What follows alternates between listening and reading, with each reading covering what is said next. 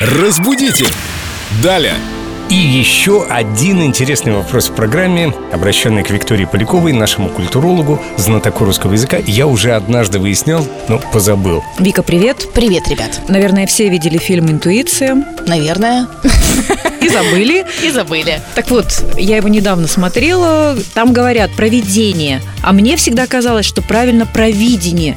Ты же как будто бы предвидишь будущее. Здесь смотря о чем мы говорим, потому что разные ударения ставятся в этом слове, подразумевая разный смысл. Так. Если мы говорим о том, что ты сказала, провидение в смысле предвидения, то именно провидение. А если мы говорим провидение, как некая высшая сила, которая направляет нас, которая участвует в нашей жизни, то тогда ударение будет в конце провидение. Я, честно говоря, даже не пойму этот нюанс, не могу эти оттенки различить. Ну, здесь нужно смотреть на контекст, потому что если мы говорим о том, что вмешалось провидение, то, скорее всего, это как раз-таки о некоторой высшей силе.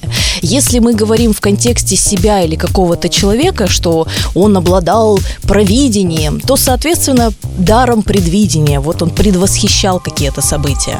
Так, а Семен снова поплыл немножко, э, начал бултыхаться вот в этих э, оттенках смыслов. Значит, провидение – это у нас э, дар предвидеть, а провидение – это высшая сила. Да, да, именно так. Запомним. Спасибо, Вика. И мы будем ждать, что эта высшая сила приведет Вику к нам в следующий раз в это же время, и мы рассмотрим другие вопросы, которые вы можете задавать. И э, в официальной группе Эльду Радио ВКонтакте, и нам в WhatsApp 8 911 921 1014.